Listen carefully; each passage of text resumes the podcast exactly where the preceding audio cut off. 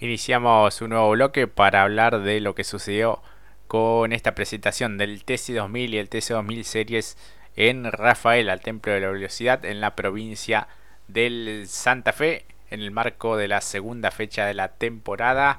Fue victoria de Facundo Arduzo en TC2000 y de Tiago Pernía en el Series, Mati. Exactamente, Jorge. Una gran victoria, la verdad, para Arduzo que en principio estaba el sábado complicado, ¿no? Porque, o mejor dicho, complicado no, porque era parte de la estrategia el Cache Caracini quizás, porque realmente puede salir desde el fondo, empezó a tener un muy interesante ritmo, mejor dicho, para llevar a cabo las operaciones. Veía otro tipo de carrera en algún momento con la grilla invertida porque decíamos, bueno, mirá cómo vienen los, en algún momento los, los FIA de octanos, habían clasificado muy bien, pero claro, eh, quizás la estrategia fue mucho más eficaz por parte del equipo RB Honda Racing justamente y con su piloto, el propio Facu Arduzo, que se guardó quizás todos los push to pass, podemos llegar a creer, y entonces allí tuvo la clave. También quizás, ahora lo vamos a desarrollar quizás porque el que era líder, el que parecía que se llevaba todo, Leo Pernia, no le funcionaron los push to pass. Sí, una cuestión ahí rara que lo tuvo muy ofuscado al Tanito de Tandil, una competencia que tuvo como líderes a Lucas Bogdanovich con el Toyota Corolla número 61, a Facu Eldriguetti con el Fiat del eh, Octanos con el 29 y Leo Pernía allí con el Fluence que tiene el número 1, el actual campeón. Eh, de la punta. Eh, Arduzo, bueno, aguantó un poco la presión de Pernía sobre el final. Luego de esa estrategia, ¿no? De largar desde el fondo porque el flaco partió desde el decimocuarto lugar de la grilla. Y bueno esta carrera pensándola a largo plazo no y, yendo hacia adelante este, con, con, una muy buena estrategia por parte de él y de todo el equipo.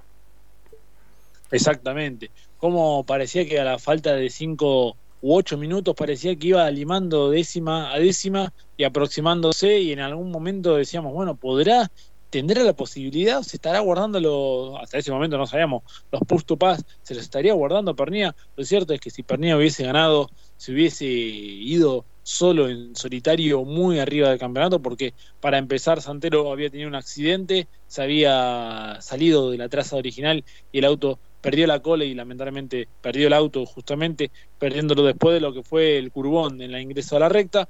Y luego también lo también podemos sumar la mala fortuna de Bernie Javer bloqueó demasiado el neumático, tuvo que entrar a cambiarlo al punto que lo pinchó y bueno, quedó muy demorado, que llegando en un puesto 11, muy lejos.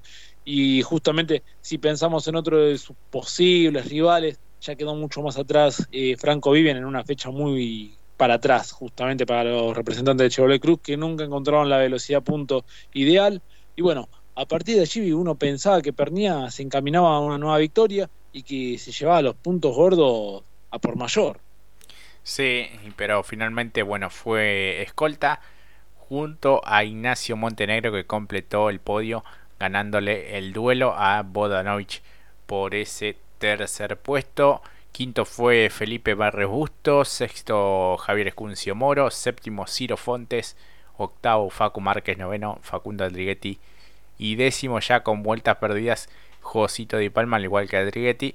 Eh, así que bueno, un poco así fue la competencia en la que desertaron también eh, tempranamente Bernie Javer, Rodrigo Aramendía y Franco Vivian, los pilotos del Chevrolet Cruz. Eh, Julián Santero también prácticamente al comienzo, al igual que Nicolás Traut. Exactamente, muy interesante la batalla que vimos de Ignacio Montenegro y Lucas Bodanovich allí. Se iban eh, compartiendo, mejor dicho, batallando en un duelo acérrimo por justamente el tercer escalón del podio. Muy bueno nuevamente lo de Montenegro en Rafaela, la verdad hay que decirlo. Creo que fue en algún momento cuando Arduz iba limando la diferencia con Pernía lo más entretenido que teníamos justamente. Y, la verdad hicieron mañanas muy interesantes, incluso los dos entrando en las chicanas juntos, eh, respetándose, fue muy interesante. Al igual que me parece el momento que Arduzo apretaba y le pasaba tan finito el muñeco de goma que en alguna de, las vueltas lo llevó a derribar. Eh, no, no, muy linda carrera. Eh, quizás eh, a veces entendiendo no eh, lo que fue el sábado, eh, lo que fue la clasificación, eh, algunos aspectos a poder llegar a entender también que llevaron tiempo poder entenderlo, porque se, se invirtió un poco la grilla también. lo que habíamos visto también de los Fiat Octa Cronos del equipo Octanos y después no se vio reflejado en la final.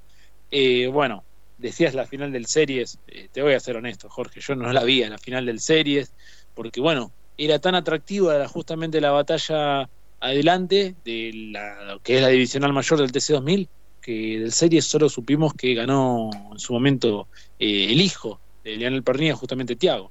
Sí, sí, sí. Bueno, esto ya lo habíamos hablado al inicio de esta temporada.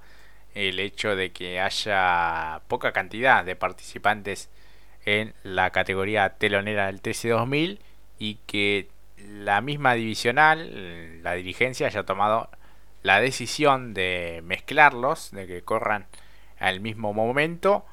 Y bueno, esto me parece en algún momento, va, ojalá que no, pero va a traer alguna complicación, ya sea desde el punto de vista comercial como deportivo, ya que van mezclados, ¿no? Este, así que, bueno, decisiones que ha tomado la, la categoría que venía ya a los tumbos y algunas cuestiones que no se terminan de entender como esta de que mencionabas, de invertir las grillas, de que ver una cosa en la clasificación y un resultado y después en la final otra, que para el que no es del mundillo y que no sigue demasiado la categoría se hace difícil de entender, e incluso a veces quienes transmiten es como que no, terminan de, de, entender y no sé, para el público tampoco se hace realmente muy muy difícil. Y ya pasó el momento de transición, ya son decisiones que toma la actual eh, dirigencia del eh, TC2000.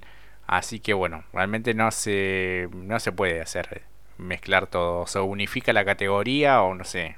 Pero esto de, de mezclarlos así, pues le quita protagonismo justamente a Tiago Pernilla, que logró su primera victoria, que mantuvo mano a mano con, eh, con Polakovic, que se pasó en uno de los ingresos a la chicana y a partir de allí este, pudo este, hacer algún tipo de diferencia el mencionado Diego Pernilla. Polakovic fue el escolta y Stank fue el, tercero.